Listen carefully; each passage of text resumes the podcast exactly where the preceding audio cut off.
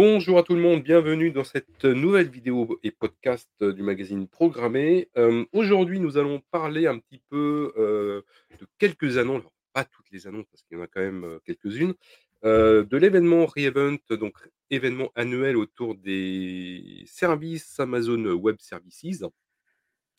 Alors, pour ceux qui ont qui ont l'habitude de suivre nos débriefs, alors ce n'est pas Stéphane ou alors il s'est transformé, heu, mais c'est Julien, heu, Lépine qui, heu, nous fait le débrief, cette année. Bienvenue à toi. Bienvenue, enfin merci. Bonjour François. Donc effectivement, je suis pas Stéphane, je suis Julien Lépine. Ça fait plus d'une dizaine d'années que je travaille quand même avec Stéphane, donc je le connais bien Voilà. et il est pas loin. Vous le retrouverez bientôt. Voilà, très, très bien. Alors donc ensemble, on va faire un petit débrief en 20-20-25 minutes, heu, de quelques domaines qui ont été annoncés, heu, lors des journées de Re-Event. Alors beaucoup de choses, hein, heu, évidemment. Alors classiquement, on va dire maintenant depuis quelques mois, bah, c'est l'IA qui a quand même dominé pas mal, la scène, de de l'événement et les sessions.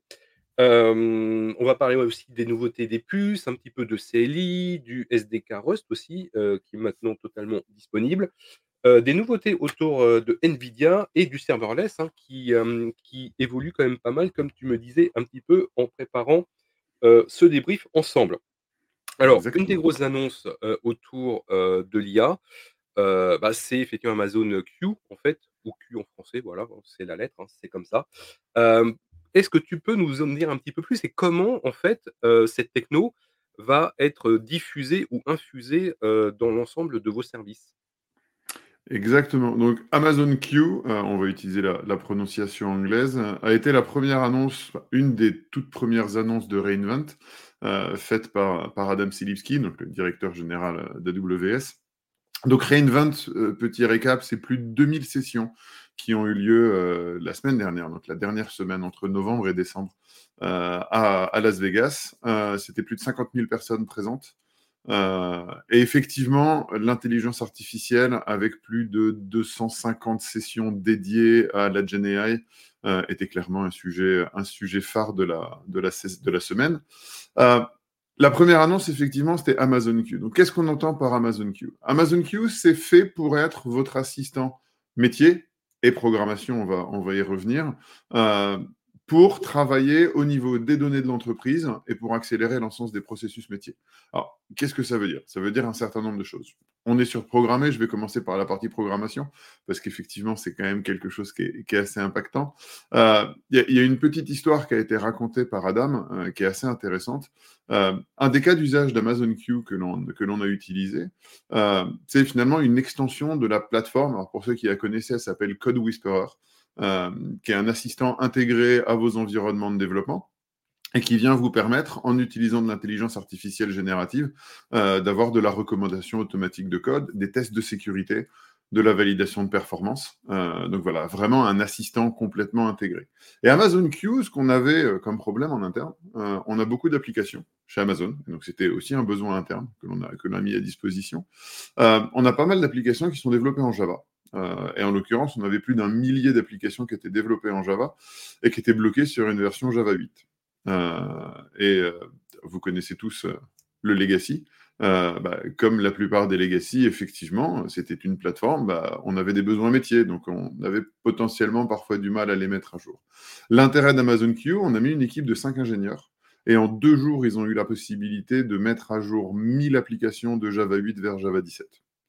Donc le but, c'était vraiment de se dire: «Comment est-ce qu'on peut utiliser cette intelligence artificielle générative pour accélérer les processus métiers?» et donc effectivement, la mise à jour de legacy a été un des premiers cas d'usage. Et Amazon Q, finalement, on le voit pour les développeurs, vient vraiment les aider sur toutes les phases. Donc vous avez besoin d'interagir avec des SDK AWS, ça va utiliser plus de 17 ans maintenant d'expérience sur AWS pour vous faire des recommandations et vous accompagner sur, bah, la mise en place de vos architectures sur AWS directement. Ça va aussi vous permettre d'expliquer le code. Heu, donc vous avez une fonction, vous êtes sur un projet, vous arrivez, vous dites: «Qu'est-ce que fait ce code?» et ben Amazon Q va être capable d'analyser la fonction et de vous donner des recommandations. Et et Et donc et alors je je m'excuse mais heu, au bout du compte, tu tu l'utilises comment? Heu et heu, est-ce qu'on peut l'intégrer en local avec un plugin, mettons que je sois sur VS Code ou d'autres choses? Ou est-ce que c'est uniquement, en ligne? Alors, c'est complètement intégré dans les IDE. Et vraiment, c'est la, la, la, brique de base. Comme on faisait avec Code Whisperer, vous avez VS Code, vous avez JetBrains, vous avez les autres IDE. Vous avez la possibilité d'intégrer Amazon Q directement dedans. Ça se connecte avec un compte qui est complètement gratuit. Euh, donc, euh, vous arrivez, vous créez un compte, un AWS Builder ID. Euh, et avec la base de seconde, vous pouvez directement utiliser Amazon Q et l'intégrer. On a été un petit cran plus loin parce qu'effectivement, donc on va venir là où les, où les développeurs sont et c'est vraiment le but, les aider dans la compréhension du code, dans, la, dans, l'écriture du code, dans la mise à jour de ce code. Un des premiers cas d'usage que l'on a vu chez Amazon, et, c'est un petit clin d'œil au poster qui est, derrière François, on l'a vu beaucoup chez nous, ça aide énormément pour l'écriture de tests. Euh, on l'a vu avoir des tests de couverture, des choses comme ça. Bah, finalement, avec une plateforme comme Amazon Q, on va pouvoir générer automatiquement des tests et avoir une couverture fonctionnelle beaucoup plus large. Euh, donc, on, vraiment dans l'IDE, on va s'intégrer à l'ensemble du cycle de vie des développeurs. Mais on a voulu aller un petit peu plus loin sur la partie développement. Euh, et en fait, Amazon Q, on l'a intégré déjà dans beaucoup d'outils. Donc, euh, si vous faites des requêtes, euh, si vous utilisez CloudWatch, qui est notre plateforme d'observabilité, si vous l'avez déjà utilisé, il y a un format de requête spécifique pour aller chercher des données dans les logs. on a intégré Amazon Q qui vous permet de parler en langage naturel et automatiquement sur les requêtes de ce langage naturel, typiquement, dites-moi les fonctions lambda qui ont un temps de démarrage de plus de 50 millisecondes. Et eh ben, il va générer la requête automatiquement directement dans la console. Si vous avez un bug sur une fonction lambda ou si vous avez une erreur, vous pouvez mettre Amazon Q directement dessus. Il va vous expliquer quelles sont les étapes de remédiation qui sont disponibles. Donc le but vraiment, c'est de simplifier toutes ces expériences euh, au niveau de la console et au niveau de l'ensemble des services euh, d'AWS. D'accord. Alors si vous êtes sous du VS Code, euh, vous tapez tout simplement dans dans le store euh, de l'IDE, euh, effectivement Amazon Q, et vous tombez sur l'AWS Toolkit euh, version 2.2.0, et uniquement cette version-là. Et effectivement, Q est intégré. Alors actuellement, il est en preview d'ici le toolkit. Voilà, après, bah, vous installez ça, vous redémarrez, et puis c'est bon. Voilà. C'est absolument le, but et vraiment de, manière hyper simple avoir la possibilité d'utiliser, encore une fois gratuitement. Et bon, il est en preview, donc, euh, n'hésitez pas à nous faire vos retours sur, votre, sur l'utilisation d'Amazon Q. Euh, on est absolument heureux du feedback. Donc, ça, c'était la partie euh, développeur, finalement, d'Amazon Q. enfin, étant moi-même un développeur, très utile et, hyper pratique au quotidien. mais Amazon Q, le but, c'est vraiment d'être un assistant métier. Et un assistant métier, ça veut dire une plateforme qui va se connecter à vos données métiers, qui va être capable de les analyser, de les ingérer, de les sécuriser. Euh, et de faire, euh, de faire de la recommandation dessus. Et donc, euh, Amazon Q, on, vous pouvez le connecter déjà à plus de 40 plateformes, des plateformes documentaires, des plateformes de collaboration, des plateformes de, de suivi. Donc, on a plus de, de 40 intégrations directement d'Amazon Q. Et, donc, va pouvoir. Et oui. du Salesforce, non? Alors, on a du Salesforce, on, a, hein. effectivement, on a effectivement plusieurs plateformes qui vont pouvoir venir dedans. Alors, Salesforce, j'y reviendrai parce qu'on a en plus une intégration spécifique avec Salesforce dans leur plateforme Einstein. C'est ce que j'avais vu, oui. Euh, parce qu'on est, on est un partenaire. Euh, mais donc, dans Amazon Q, ça va pouvoir venir chercher ces différentes données d'entreprise. Au passage, ça va analyser les droits qui sont associés à chacun des utilisateurs avec vraiment un, enfin, un fondamental clair qui est la sécurité. Aucune donnée ne sort de, de vos VPC les données sont chiffrées au repos, sont chiffrées en transit, les données ne sont jamais réutilisées euh, pour entraîner un algorithme ou utilisées ailleurs. Et quand vous utilisez Amazon Q pour poser une question, on va analyser en amont toutes les, tous les, les ACL, dans les Access Control Lists différentes mmh. plateformes, pour s'assurer que les utilisateurs n'ont que les résultats auxquels ils ont le droit d'avoir accès. Mmh. Et donc ça permet d'avoir euh, bah, les, les Retrieval Augmented Generation, donc les RAG, qui est le, cas d'usage très fréquent pour euh, l'IA générative en ce moment, euh, directement limité sur effectivement les documents sur lesquels vous avez les droits.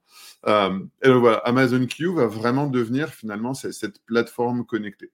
Et on a été un petit cran plus loin, euh, parce que donc ça, c'est Amazon Q en tant que plateforme, finalement. Vous pouvez la connecter, la connecter à vos process métiers, faire des questions, et ça va effectivement utiliser tout à générer.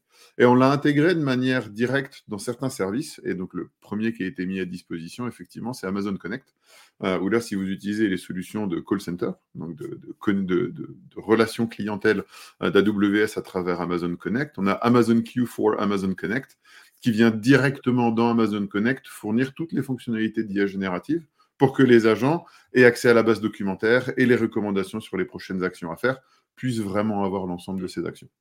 Et est-ce que moi, en tant que dev, heu, je peux intégrer Q, heu, dans mes propres apps, heu, ou pas? Est-ce que c'est faisable pour aujourd'hui? Tout à fait. Donc Amazon Q a une API, heu, donc vous avez tout à fait la possibilité. D'ailleurs, c'est ce qu'on voit et c'est aussi un des un un des cas d'usage. Heu, on travaille beaucoup avec des éditeurs de logiciels et nos clients pour, bah, les intégrer à leur portail d'entreprise et autres. Donc vous avez des API, vous pouvez directement, appeler Amazon Q, et avoir finalement ces choses-là directement intégrées dans vos applications. Le but, c'est et c'est ce qu'on a fait pour Amazon Connect, c'est que ça devienne une extension de vos applications métiers et non pas que vos applications métiers disparaissent complètement, heu, et que vous deviez tout réintégrer. Heu, ça devient vraiment une extension, heu, facile de vos applications. D'accord. Alors comme toujours, hein, si le sujet vous intéresse, lisez d'abord la doc, qui est disponible sur effectivement section doc documentation, sous-section, Q. Vous aurez 3 éléments principaux, donc la référence API, le développeur guide, alors plutôt usage, business et ensuite, un usage plutôt dédié, autour, d'AWS aussi. Heu, donc 3 documents, heu, que vous pouvez lire avant de commencer, heu, votre implémentation. Exactement. donc donc ça, c'est la grosse parenthèse. Alors évidemment, les annonces autour de l'IA se limitent pas effectivement à Q. Est-ce que tu peux nous donner les 2-3 m points clés, qui ont pu être annoncés durant, les jours de re:Event? Alors, on a eu énormément d'ann enfin, énormément d'annonces effectivement autour du reste de l'intelligence artificielle, hem et autour d'une autour de de 2 plateformes. Donc il y a effectivement toujours la Gen AI en plus d'Amazon Q. Il y a Amazon Bedrock, heu, qui a été mis à jour et sur lequel on a mis à disposition de nouveaux modèles. Heu, donc si vous cherchez les les nouveaux modèles Llama de Meta ou les nouveaux mod les nouveaux modèles, heu, Claude d'Anthropic, heu, vous avez la possibilité sur Amazon Bedrock d'accéder directement à l'ensemble de ces modèles. Ce qui est intéressant avec Amazon Bedrock, c'est que c'est vraiment une API quasiment aussi simple que celle qu'on a utilisée avec Amazon S3. Vous avez une requête, donc vous faites un push et ça va vous donner un stream de réponses. Donc une interface hyper simple pour vraiment intégrer les fonctionnalités. Là, c'est pour les personnes qui veulent construire des applications. Donc là, vraiment les développeurs qui veulent construire des applications métiers autour de la Gen AI et qui veulent avoir un contrôle hyper fin, heu, autour de ça. Donc Amazon Bedrock a eu beaucoup de nouvelles fonctionnalités. Hem et pour ceux qui veulent aller un une couche plus bas encore, qui veulent vraiment travailler sur les modèles, heu, on a des nouvelles fonctionnalités qui sont arrivées autour d'Amazon SageMaker. Heu, donc Amazon SageMaker, c'est la plateforme d'intelligence artificielle, alors on aurait tendance à dire traditionnelle maintenant, heu, mais qui, heu, jusqu'en 2022, heu, on disait, ouais, c'est la plateforme d'IA, qui permet finalement aux développeurs de modèles d'aller entraîner leurs modèles, d'aller voir ces différents éléments-là. Et donc on peut le faire sur de l'IA, encore une fois traditionnelle, qui reste encore assez assez novatrice et qui a énormément de cas d'utilisation. Donc les réseaux de neurones, tous ces éléments-là, le deep learning. Vous pouvez venir travailler sur les modèles, entraîner vos modèles, heu et et les suivre sur le sur le long terme. Et en plus, effectivement, SageMaker a maintenant, pour les personnes qui veulent construire des LLM, heu, donc là, on est sur un cas d'usage un peu plus niche ou qui veulent faire, bah, du tuning spécifique de LLM, ont des nouvelles fonctionnalités au sein de SageMaker qui leur permettent directement d'aller travailler au cœur de ces modèles et de suivre la pertinence des modèles. Mmh. Donc on on a vraiment cette, heu, ces différentes couches entre les personnes qui vont vouloir faire de l'intelligence artificielle, voilà, vraiment dans le détail, heu, bah, vous pouvez utiliser SageMaker, voire même vous pouvez utiliser les les les nouvelles plateformes techniques derrière, donc les les les machines virtuelles. Heu et petit à petit, en fonction d'où vous voulez vous positionner, vous pouvez monter dans les couches Mmh. jusqu'à utiliser effectivement Amazon Q directement intégré. D'accord. Alors, hem, si là on change un petit peu de sujet, alors il y a eu aussi pas mal d'annonces autour, du serverless, hein. On sait Exactement. qu'effectivement WS, est est quand même un grand fan de ces approches-là. Quels sont pour toi les quelques points, ou fonctionnalités clés qui te semblent les plus intéressantes, à aller voir en 1er? Heu, les bases de données. Euh, on a eu énormément de mises à jour sur les bases de données autour du serverless. Euh, et, la première, effectivement, autour euh, d'Amazon Aurora. donc, les bases de données, traditionnellement, c'est une grosse machine, surtout sur les bases de données relationnelles. Mmh. c'est une grosse machine qui tourne. Et si on a besoin d'avoir plus d'espace, bah, il faut une plus grosse machine. autour d'Amazon Aurora, donc, qui est une plateforme compatible MySQL ou PostgreSQL mise à disposition par Amazon, une réimplémentation complète du modèle de, de base de données on a lancé, euh, on a annoncé à Reinvent euh, Amazon Aurora Limitless Database. Donc là, on a continué à travailler sur les couches basses. Pour les mhm. développeurs, je fais une requête PostgreSQL tout à fait standard. Je ne me pose pas de questions. Par contre, si j'ai besoin d'avoir des performances supplémentaires ou si j'ai besoin d'avoir une base de données qui continue à passer à l'échelle, on a retravaillé les, stratégies de caching et les stratégies de stockage. On a décorrélé finalement le calcul, le stockage sur différents tiers pour permettre finalement aux bases de données de devenir bah, quasiment sans limite, donc de, stocker vraiment énormément de données euh, directement dessus. Donc de la simplification finalement pour les, pour les développeurs et pour les database administrators finalement qui vont avoir des bases de données qui vont passer à l'échelle. Euh, est-ce que, que, pour toi, en fait, tu sens qu'il y a vraiment une demande autour du, du serverless? Parce que euh, j'ai l'impression qu'on en parlait énormément il y a 2-3 ans, 4 ans, mais que le sujet il est retombé un petit peu à plat. ou est-ce que c'est qu'une vision faussée que j'ai un petit peu de l'usage? Alors, on voit énormément d'entreprises et des entreprises françaises et même des banques adopter des plateformes serverless. donc non, au contraire, le serverless, on en parle peut-être un petit peu moins parce que pour la majorité de nos clients, c'est quasiment devenu le new normal. D'accord on a eu la chance en 2014 d'annoncer à la keynote de Werner Vogels le, lancement d'Amazon Lambda, qui était le lancement du, Mouvement, serverless. Et finalement, on voit qu'en 9 ans, euh, bah, le serverless est partout. Euh, les bases de données, euh, on a de plus en plus de bases de données qui sont disponibles en serverless. Donc, en plus d'Aurora, on a euh, Elasticache, on a Redis, Redshift, qui a des nouvelles fonctionnalités. Enfin, Elasticache, Redis, mais aussi Redshift, qui est notre plateforme de data warehouse qui utilise de l'intelligence artificielle pour optimiser les, exécutions. Et, on le voit finalement aussi, même au niveau des conteneurs, finalement, où on va avoir des plateformes comme Kubernetes, donc avec la plateforme EKS, qui derrière utilise un moteur serverless qui s'appelle Fargate, pour exécuter les conteneurs. au contraire, le, serverless, pour moi, on, en parle peut-être un petit peu moins, non pas parce que c'est moins utilisé, mais parce que finalement, c'est vraiment devenu euh, bah, une, vraiment une option viable pour à peu près tout le monde. Et, mmh.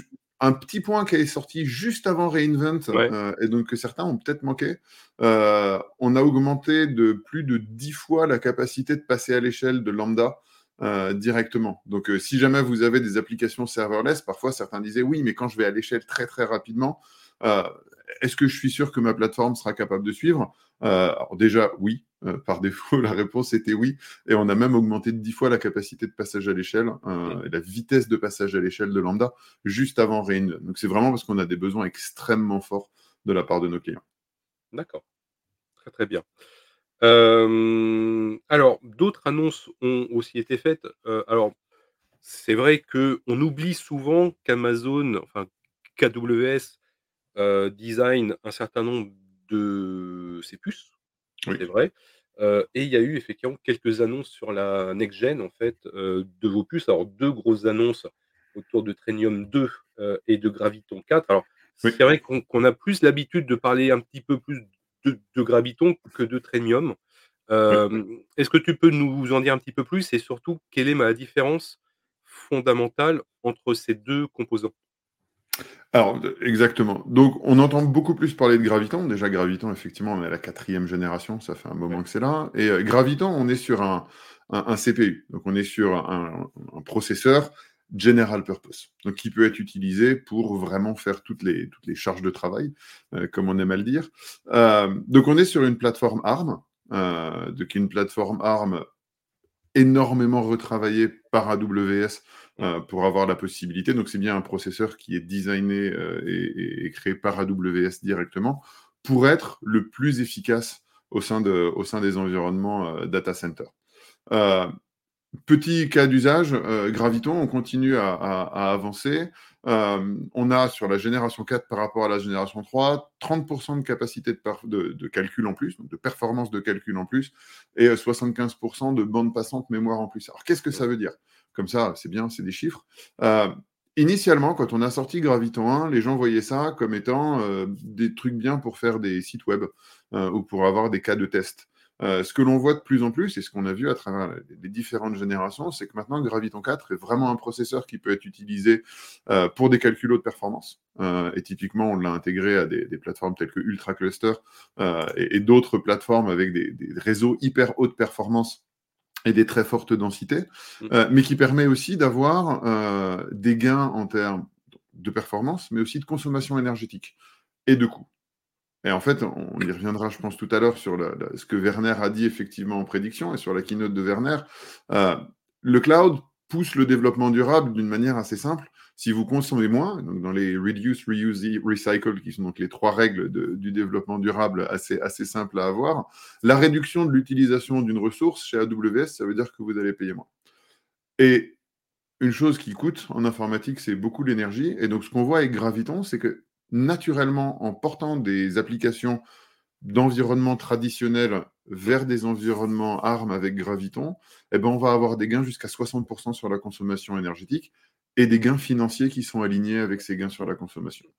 Voilà, Graviton, c'est utile, c'est utilisable partout.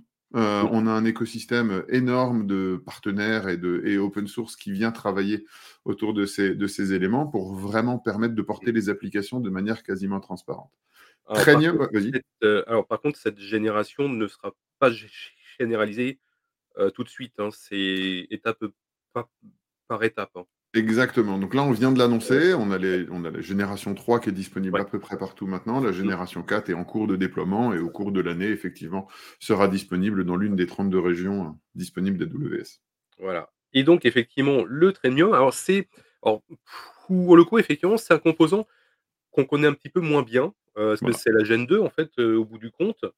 Et est alors plus spécialisé en plus. ouais, donc plus côté HPC, en fait. Ah, Non, même même plus spécifiquement, on est vraiment sur le machine learning. Et et l'intérêt de Trainium, c'est vraiment une puce qui a été faite pour entraîner les modèles d'intelligence artificielle, que ce soit du deep learning ou que ce soit des large language models. Ouais. donc je parlais tout à l'heure des des ultra clusters. Qu'est-ce que c'est? Heu, c'est la possibilité d'avoir des grandes fermes de calcul, heu, avec une extrêmement faible latence en termes de réseau, une distance en termes de latence réseau très faible aussi entre les différentes plateformes, pour pouvoir entraîner des modèles, potentiellement même des large language models, heu, c'est quand même un des cas d'usage, directement sur ces plateformes. L'intérêt de Trainium, heu, c'est qu'on travaille aussi avec, heu, PyTorch, on travaille avec les les différents frameworks. Ouais. Si vous utilisez les frameworks traditionnels du du marché finalement, heu, la Mmh. plupart open source, pour, faire vos modèles et les entraîner, vous avez directement la possibilité de les exécuter sur Trainium, Mmh. heu, et de les faire entraîner. Et un des cas d'usage qu'on va avoir, heu, bah, c'est typiquement Anthropic avec le modèle Claude. Heu, on a un accord de partenariat stratégique avec Anthropic, donc qui met à disposition son modèle au sein de Bedrock, j'en ai parlé tout à l'heure, mais qui va aussi entraîner ces modèles directement sur les plateformes AWS, dont les plateformes, heu, Trainium 2. Et on a d'autres partenaires tels que Databricks, Datadog. Je sais Ouais. qu'on a des des équipes d'engineering de. Datadog en France. Hem, bah, on travaille avec eux, pour, heu, pour les aider aussi sur, l'adoption des nouvelles puces. Donc en fait, on peut dire que c'est équivalent d'un DPU quoi, en fait? Ou Oui, alors oui, mais on Oui, a mais? on a oui, mais alors oui et plutôt que oui, mais. Donc oui. Et en plus on a 2 types de puces, heu, spécifiques pour le machine learning, parce que ce qu'on voit avec, certains certaines machines, enfin ou certains GPU, heu, d'une, ils sont hyper performants et c'est très, très bien pour avoir des éléments. Mais quand on regarde le profil d'utilisation d'un processeur quand il est utilisé pour faire de l'entraînement de modèles, par rapport au profil d'utilisation d'un processeur quand il est fait pour faire de l'inférence sur un modèle, on n'a pas du tout les mêmes besoins. Ouais, OK. l'inférence, normalement, on a besoin de beaucoup de RAM, mais finalement, tout tient dans le GPU ou. TPU, heu, ou quel que soit le processeur, pour faire la partie inférence. Et c'est pour ça qu'on a finalement 2 processeurs. On a Trainium, on vient d'en parler, mais on a aussi Inferentia, qui est un processeur dédié à l'inférence. Donc oui, finalement, c'est assez proche d'un TPU, mais dédié et spécialisé pour l'entraînement des modèles d'intelligence artificielle. D'accord. Alors, on continue un petit peu sur la partie matérielle. Alors là, Oui. c'est, mmh, parce qu'il y a eu des annonces autour, d'un nouvel accord, un petit peu plus approfondi avec effectivement Nvidia. Alors là, Oui. pour le coup, on est vraiment dans du HPC. Alors oui, heu, on peut Oui jamais non. enlever Nvidia alors oui et encore une fois, on ne peut jamais enlever Nvidia du monde de l'intelligence artificielle. Heu, c'est un acteur majeur, Mmh. heu, du monde de l'intelligence artificielle, en plus avec leur plateforme Nemo. Ouais. Hem, on a effectivement un accord de collaboration stratégique avec Nvidia, qui a été étendu, pour la pour la prochaine pour les prochaines années, sur lequel on va fournir de l'infrastructure Nvidia, au sein des plateformes AWS. Donc mettre à disposition les processeurs, mais aussi mettre à disposition, les suites logicielles Nvidia. Donc donner cette possibilité de, heu, de de d'avoir finalement toute la plateforme et toute la la la largeur de gamme des solutions directes Nvidia. Et heu et donc je parlais des clusters, heu, vous avez la possibilité effectivement de monter des clusters, d'entraînement, extrêmement larges qui vont encore une fois bénéficier un système multi-nœuds, hyper bien connecté, extrêmement faible latence, sécurité de bout en bout, contrôle du réseau, que ce soit pour faire, des calculs, heu, comme des calculs, heu, scientifiques, heu, la météo ou des choses comme ça, quand même un grand cas d'usage, mais aussi bien entendu pour l'intelligence artificielle et encore plus particulièrement pour l'intelligence artificielle générative, où finalement vous pouvez bénéficier de l'ensemble de ces dernières générations.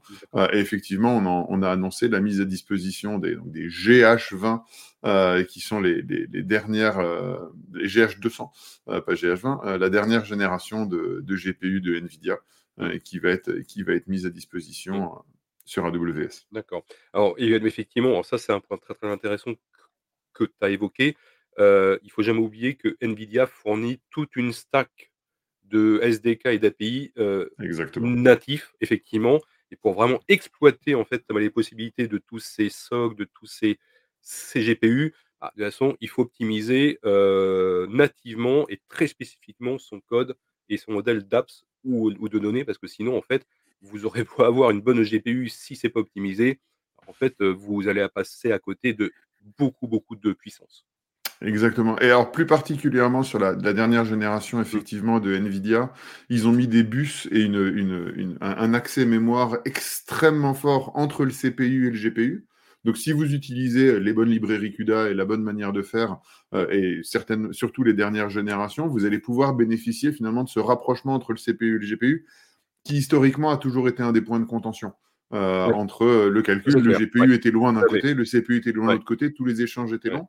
Et donc les dernières générations ont vraiment rapproché ces éléments-là pour, permettre encore plus de performance. Ouais. Bah, en fait, bah, alors ça, ça me rappelle, les débats il y a quelques années sur comment effectivement, on avait des ponts entiers entre le CPU mais les GPU. Alors c'était tous les projets OpenCL, c'était le GGPU, à ce niveau-là, bon, et cetera, heu, ou grande centrale côté Apple. Donc en fait, comment on optimise vraiment, les flux entre, entre tous ces composants? Parce que c'est un des gros problèmes aujourd'hui, et que l'on a encore d'ailleurs, hem, à résoudre. Hem, alors il nous reste quelques minutes parce que le temps avance quand même. Alors je voulais juste très rapidement aborder avec toi, heu, la CLI parce que tu m'avais dit effectivement, heu, en préparant qu'il y avait de belles nouveautés aussi au niveau de la CLI AWS et le SDK Rust, hein, qui est, heu, désormais, librement accessible. Exactement, donc on a publié le SDK Rust directement sur GitHub, heu, donc vous pouvez l'installer dans vos projets, il est maintenu, il est first class citizen comme on dit chez AWS, donc il est public, disponible, hein, vous pouvez l'intégrer à vos applications, heu, donc ce qui vous permet, voilà, pour tous les développeurs Rust effectivement d'avoir accès à toute la toute la plateforme AWS. D'ailleurs, si vous faites du Rust, vous pouvez aussi utiliser, on en parlait tout à l'heure, Code Whisperer, qui est Ouais. une plateforme qui va vous permettre effectivement d'avoir la la recommandation de de code et et effectivement, je voulais m'arrêter 2 minutes sur la sur la CLI. Hem, on a sorti juste avant re:Invent, donc c'est une annonce que peut-être certains ont manqué, hem et une annonce que j'ai trouvée assez intéressante. Heu, connaître par cœur, alors ça fait plus d'une décennie maintenant que je travaille chez Amazon, connaître par cœur toutes les lignes de commande des différents services d'AWS, parfois c'est un petit peu compliqué. On le comprend. Heu et donc on a lancé à travers Code Whisperer encore une fois, donc encore une fois une une extension avec Amazon Q. Donc avec Code Whisperer mmh? Ah, il est partout, effectivement ouais, ça, hein. dès qu'il y a du développement, effectivement, il va être partout. Avec Code Whisperer, maintenant, vous avez la AWS CLI qui intègre directement Code Whisperer Et donc, vous pouvez poser des questions sur ce que vous voulez faire. Donc, vous lancez la CLI directement dans votre terminal et vous dites, je veux uploader ce fichier dans S3 et il va vous générer automatiquement euh, les lignes de commande avec l'autocomplétion qui va bien, et comme ça, vous pouvez les garder et effectivement travailler sur le, sur le, sur le long terme avec ces trucs-là. Ah Donc, le but, voilà, c'est vraiment de le rendre hyper simple. Euh, et alors, j'ai eu la chance de le tester et de faire de la CLI avec, avec Code Whisperer euh, il y a quelques semaines. c'est assez magique. j'ai pu faire effectivement des scripts assez poussés directement et, et ça m'a fait gagner énormément de temps. Et ça, c'est disponible dès maintenant? C'est disponible dès maintenant. Euh, donc effectivement, c'est euh, vous faites AWS CLI et Code Whisperer. Euh, on vous donnera le lien et vous avez effectivement la possibilité d'intégrer d'intégrer toutes les fonctionnalités. Encore une fois, c'est de l'intelligence artificielle générative pour changer, mais directement incluse dans la CLI. Donc c'est disponible Penguin, Windows, Mac? Ah bah oui, c'est un, un, package, c'est un package complet, donc comme le reste de la CLI il y a des prérequis à l'installation, hein, mais euh, voilà, comme, comme toutes les CLI traditionnelles. Très très bien. Écoute, un grand merci à toi et on a introduit en 30 minutes et 30 secondes Ouais, je voulais juste ah, finir par un mini truc parce que sinon ce serait pas drôle. Euh, on a eu les, les, recommandations effectivement de, de Werner Vogels, euh, qui était la, la, keynote de clôture euh, et, et, qui, était, qui était assez intéressante effectivement. Donc il a parlé bien entendu beaucoup d'IA générative, mais il a aussi parlé de, du besoin de formation et du besoin de changement de l'éducation et du besoin de diversité. Je pense que c'est effectivement un, un, grand moment.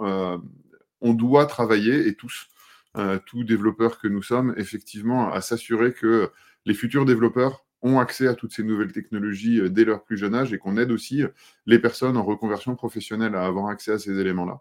Euh, donc chez, chez, AWS, on est absolument engagé là-dedans et on continue à investir massivement dans le fait d'amener des nouvelles personnes à la technologie. Parce que même avec toute cette IA générative qui nous rend beaucoup plus productifs, on a encore besoin d'énormément de développeurs. Donc c'est quand même quelque chose qui est, qui est bien à entendre. Alors, je rappelle aussi que, alors, c'est pas dans la partie effectuée en AWS, mais c'est sur Amazon proprement dit, avec le projet, en fait, avec le programme Future Engineer. Amazon Future Engineer. Qui est plutôt orienté Python. Voilà. donc, si vous aimez les serpents, vous aimerez forcément ce programme autour de Python. Citizen Code Python, super plateforme effectivement proposée par Amazon Future Engineer. Écoute, un grand merci à toi. Donc, ce podcast euh, donc, sera disponible euh, sur YouTube, sur Podcast Apple, sur euh, Spotify, Ocha, évidemment. tous les autres podcasts et vidéos sont disponibles quand vous voulez, 24-7, en vacances à la montagne, sous terre. Il n'y a pas de souci. donc, quelques heures de grande joie et avec de vrais morceaux de code. Merci, beaucoup. Petit message pour la France, le 3 avril 2024, nous avons le summit à Paris. Euh, donc s'il y a des choses qui vous ont intéressé, que vous voulez venir nous voir, euh, on vous attend et François sera là, euh, je pense, le 3 avril 2024 ah, au Palais des Congrès. Oh, mais si, on, fera, on sera sûr que tu viennes. mais il faut qu'on en rediscute alors. On en rediscutera. Merci à tout le monde et n'oubliez pas, donc c'est disponible à la demande et tous nos autres podcasts et vidéos aussi. Merci et à très bientôt pour une nouvelle vidéo.